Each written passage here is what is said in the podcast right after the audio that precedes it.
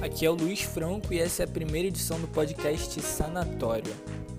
Bom, a proposta do podcast é tratar de uma maneira digressiva e filosófica, ensaística, sobre alguns temas ligados à política, cultura, sociedade ou o que vier na telha. E para começar, o primeiro tema é o coronavírus.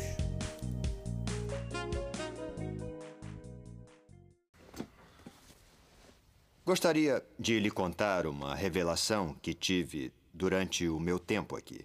Ela ocorreu quando tentava classificar sua espécie. Descobri que vocês não são realmente mamíferos. Todo mamífero deste planeta instintivamente desenvolve um equilíbrio natural com o meio ambiente, mas os humanos não. Vocês vão para uma área e se multiplicam. Se multiplicam até que todas as reservas naturais sejam consumidas. A única forma de sobreviverem é mudando para uma outra área.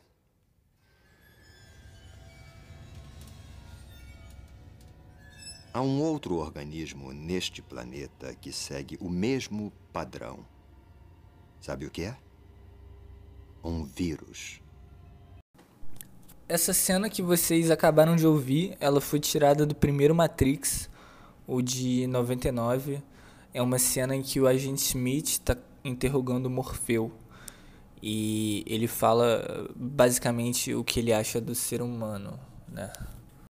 Essa cena é bem interessante para introduzir a perspectiva que eu quero trazer sobre o coronavírus. É, o factual do coronavírus ele já está sendo muito bem é, coberto pela imprensa. Então, como eu disse, eu vou tentar ter uma abordagem e tratar esse assunto por um ângulo um pouco mais digressivo e abstrato e filosófico. Não é uma coisa tirada completamente da minha cabeça. Na verdade, a ideia de começar essa série de podcasts falando sobre o coronavírus, ela veio depois que eu li um artigo de opinião que saiu no New York Times. É, esse artigo foi escrito pelo David Quammen, não sei pronunciar direito o nome dele, é um escritor americano especializado em ciência que já escreveu mais de 15 livros científicos. Um deles chamado Transbordamento: Infecções Animais e a Próxima Pandemia Humana. Ou alguma coisa assim. Eu traduzi livremente, o livro não tem português, foi lançado em 2012 e então ele é um cara um pouco capacitado para falar sobre esse assunto do coronavírus e é o que ele faz nesse artigo do New York Times. Todas essas referências que eu vou falar aqui no podcast, eu fiz um blog e eu vou sempre fazer um post no blog com todos os links e algum conteúdo relacionado ao assunto do podcast.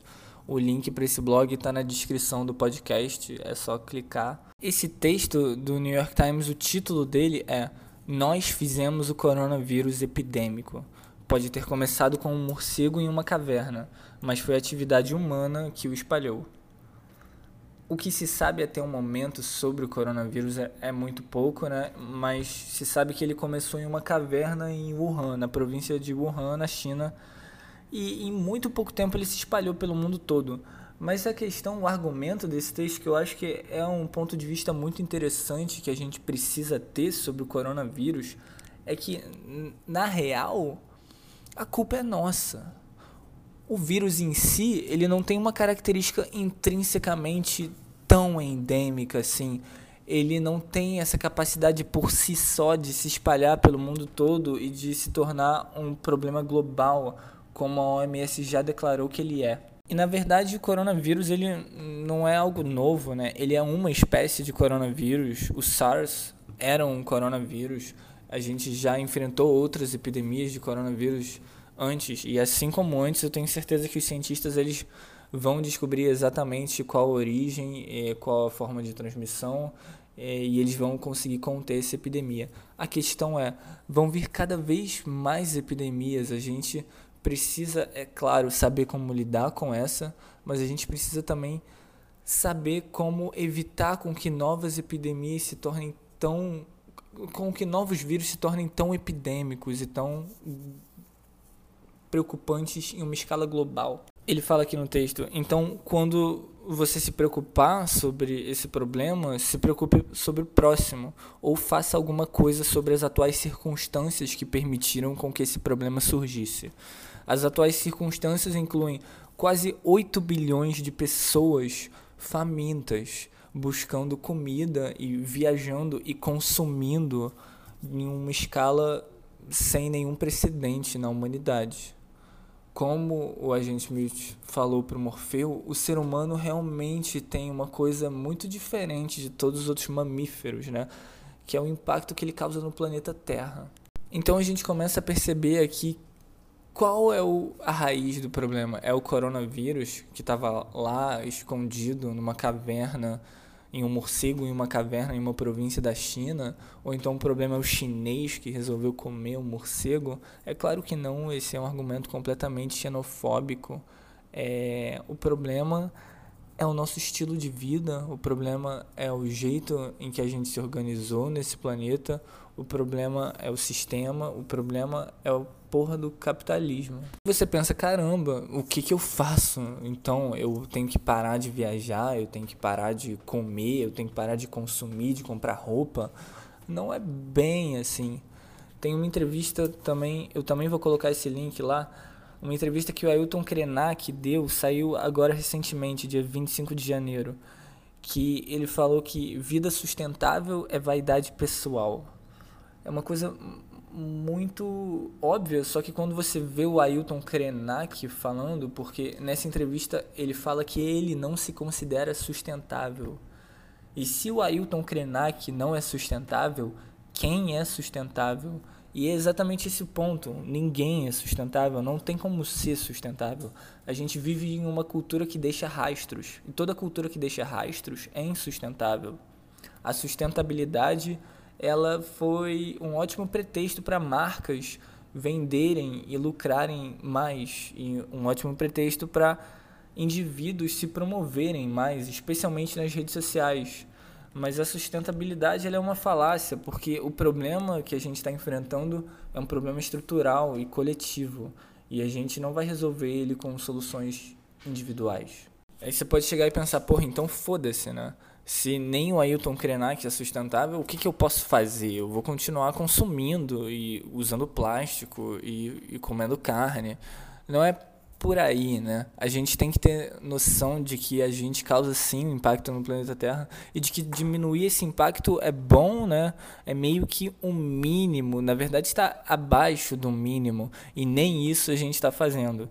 Mas a gente não pode achar que isso basta e a gente não pode achar que, nossa, é, é, nesse sentido que ele fala que é vaidade pessoal e eu acho que não é só vaidade pessoal, é também desencargo de consciência mas na verdade a gente tem que sim diminuir o nosso impacto no planeta Terra, mas tendo consciência de que mesmo diminuindo esse impacto, esse impacto ainda vai existir e que a questão ela não vai ser solucionada com atitudes individuais e sim com uma mudança estrutural.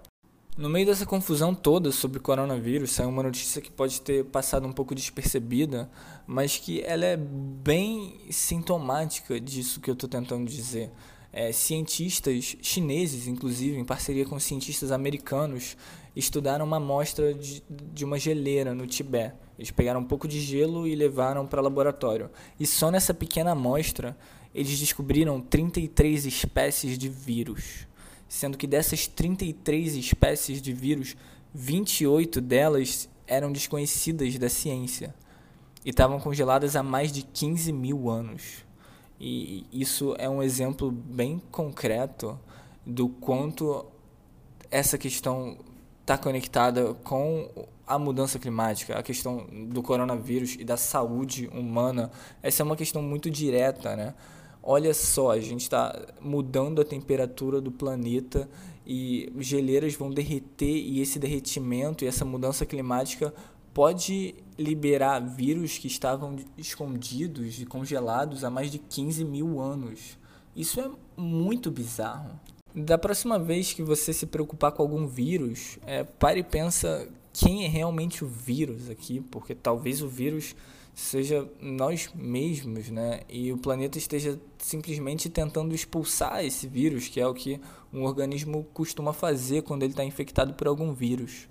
É claro que essa é uma ideia metafórica, mas eu acho que é uma ideia que a gente tem que ter em mente não só para refletir sobre o coronavírus, mas sobre o nosso papel e a nossa postura diante do planeta, que é uma coisa que está se tornando completamente insustentável.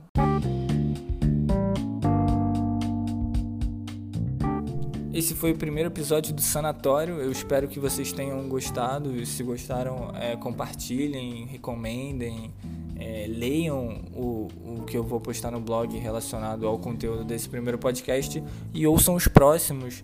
Eu ainda não entendi direito como eu vou fazer isso, mas eu acho que eu vou fazer semanalmente. Eu já estou pensando em alguns temas para os próximos. Eu vou tentar fazer semanalmente. Não me comprometo, espero que dê certo, espero que vocês tenham gostado dessa pequena digressão sobre o coronavírus.